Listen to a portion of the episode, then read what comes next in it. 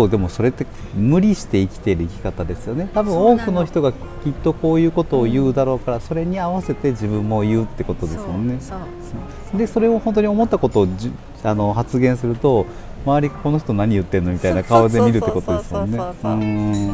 それは結構辛いですよね。辛かったですよだから、ねうん、自分に嘘をついて生きているわけではないんでしょうけども、うん、なんか自分の本本音本音じゃないことを考えて言うわけでしょ。う、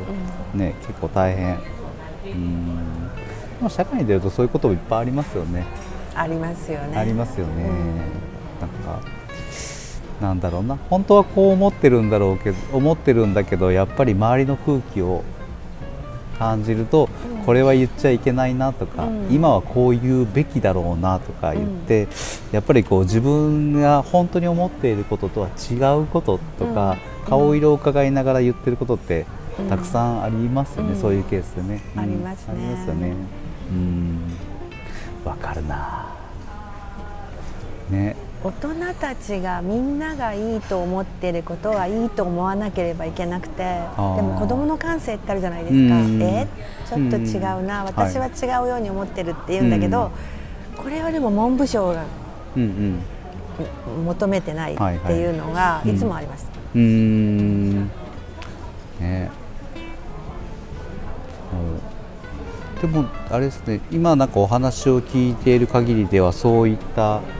その辞書をくれる先生がいらっしゃったりとかまあおおらかのお母さんがいらっしゃったりとかしてそこでこうがんじがらめにならなくてよかったですね。そうですね。ねなんか、うん、そう救急となならなくて。そうねそう。うんよかった。そこも巡り合わせみたいなんですかねやっぱりね、ね、いい人と出会ったんでしょうね。うん、私この前ね、うん、あの上松さんのズームでなんですけど、うん、講演を聞いたんですね、はいはい、そしたら上松さんもちょっと人と違う子供だったんですよね。で上松さんはイリネさんみたいに私みたいにね認めてくれたり、この子はもっとこう自由に育てた方がいいなって思う先生に出会わなかったんですね。だから上本さんはおじいさんがすごい可愛がってくれて、頭を撫でてくれた、でもその撫でてくれた頭を先生は叩いたっていうんですね、だから私それ聞いた時涙出そうになって、うわーってその時にねもし私の担任の先生みたいな先生がこの子は自由にもうロケットいいじゃないっていう先生がいたら、まあ違ったのなと思いましたけど、まあ、今は成功してね幸せになられてますけど、まあ、漢字が苦手その文字を書いたり読んだりするのが、うん、あの苦手なみたいなんですけど、うんうん、聞いて覚えるとかはすごく得意なんです。そうです、耳で覚える情報とか、でそういうのがあのそう、えー、結構多いらしくって、はい、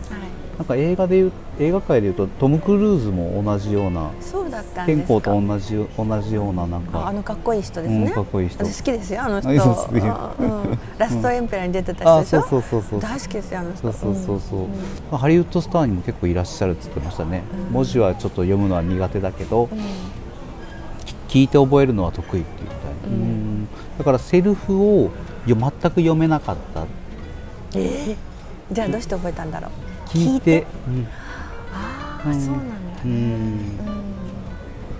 聴覚で聞いた情報を頭でインプットしてそれを映画でセリフとして、うん。うん。言う、うんうん文字は読めなかったって言ってた、うん。ね。まあ、あの昔ね、うん、あそうそう。私あのちょっと私のおばあちゃんにですね、はい、ちょっとおばあちゃんと仲良くなりたくて、うん、おばあちゃんが趣味がおことだったんです。はい。でおことを教えてもらってた時があったの、うん、でそのおばあちゃんは盲目の先生に習ってたのねおこと、うん、で譜面が、まあ、ないんです。はいはいはい。ね。はいはい、でそのおばあちゃんは、うん、そのおことの先生から、チントンシャンってなってたわけ。だから「シャシャテツシャシャテツトンコロリンシャン。はいやってごらん」って言うんですよ、だからその全く耳ですよ、うんうん、でその本当はオープンあったのかもしれないけど盲目の先生だったから、うんうん、だからシャシャ鉄だったわけ。です、うんうん、トンコロリンシャンだったね、うんうん、でもそれってなんか、うん、分かりやすい結構、あの私でしたれば、今でも覚えてるから、そうですよね、うん、でそういうのを今読ん。でたんだけど、まあ、そんななくても音楽とかそういう自己表現の世界っていうのは、あの何かそういうなコンテンツの文字がだったりとかなくてもいけるんじゃないかなって今思ってましたけどね。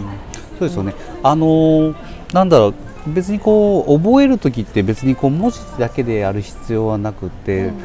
例えばこう活字を覚えるのは苦手だけど図形を覚えるのが得意な人とかいるじゃないですか。ね、写真とかこう見てもうこう記憶そのまんまに見える、ねね。うん、すごいすごい記憶できる人もいれば、うんうん、鼻がすごくよくってあこの匂いどっかで嗅いだことがあるってその記憶を呼び戻したりとかできる人もいるしそれこそねさっきの聴覚で耳で聞いた情報っていうのはすごく頭に入りやすい人もいるだろうしなんかやっぱりこう、ね、人間の五感を使ってこういろんなその捉え方とか感じ方で記憶できる人がまあ人様様それぞれなのでなんかこうなんだろう学校の勉強はこのね教科書を使ってこれでっていう学習方法だけにとどまらず、うん、ね、その人に合ったいろんな形の、ね、うん、学びがあって、えー、あるあるあってそれがなんかこうもっとこう容認されるといいですよねきっとね。そうですね。ね本当に。うん。あのフラメンコの世界もあるんですよ。あのね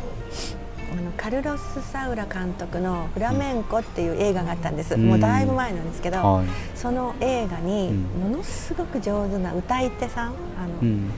が出てくるんですよ。もう結構かなりお年で日本人の女性と結婚してらっしゃるんですけど、うん、歯がないんないんですよ。前歯がなくて。で大きな声で歌うんですね、でもものすごく味があって、ものすごく心を打つわけです。でそのその名前忘れちゃったんですけどね、その、まあ、おじさんが歌う時に、うん、よかれと思って、誰かが譜面をも持ってきたんですよ、うん、そしたら歌えないんだって。譜面があるから。で譜面よけてって、譜面をどかすと歌い出すのって。それえごめんなさい。譜面があることで歌あ譜面は読めないか。ら譜面で習ってないっていうか譜面でその素晴らしい音楽を習得してないんですよその人、全部子供の頃からもうフラメンコがあって、その中で育ってるから、いっぱい歌れるんですよ、フラメンコの曲は、でも譜面があると緊張して歌えない、なるほどね。譜面よけてって譜面いらないって。なるほど、うん、この間のインネさんのスピーチのあの その話と一緒です、ね、原稿があると喋れない。棒読みになっちゃう。そうそうそう。それですねでもそれ結構才能ですよね。うん、ね文字、えー、原稿がな、えー、原稿があると喋れない。原稿があると喋れる、うん、ね、両方2タイプが2つあるとすれば、どちらも才能だと思うけども、えー、なんでしょうね。その人たちもやっぱり覚え方自分たちがこう身につけた時の手法が違うってことなのかな。そうですよね。ねかなやっぱお母さんから聞いた言葉親から聞いた言葉をすごく覚えてたりとか、うん、でおなやっぱり親から言われた言葉を同じように子供に言うとか、うん、やっぱりその音で覚えていたりとか、うん、言葉で覚えていたりとか、その記憶しているものって別に文字を見て覚えたわけでもないですもんね。はいだからやっぱりその人それぞれによってやっぱり記憶の仕方が違ったりとか、はい、自分がこう出力する時にねあのどういうふうにするとこう喋りやすいのかとか、はい、そういうのってやっぱ人によって違いますよねいろいろね。はい、うん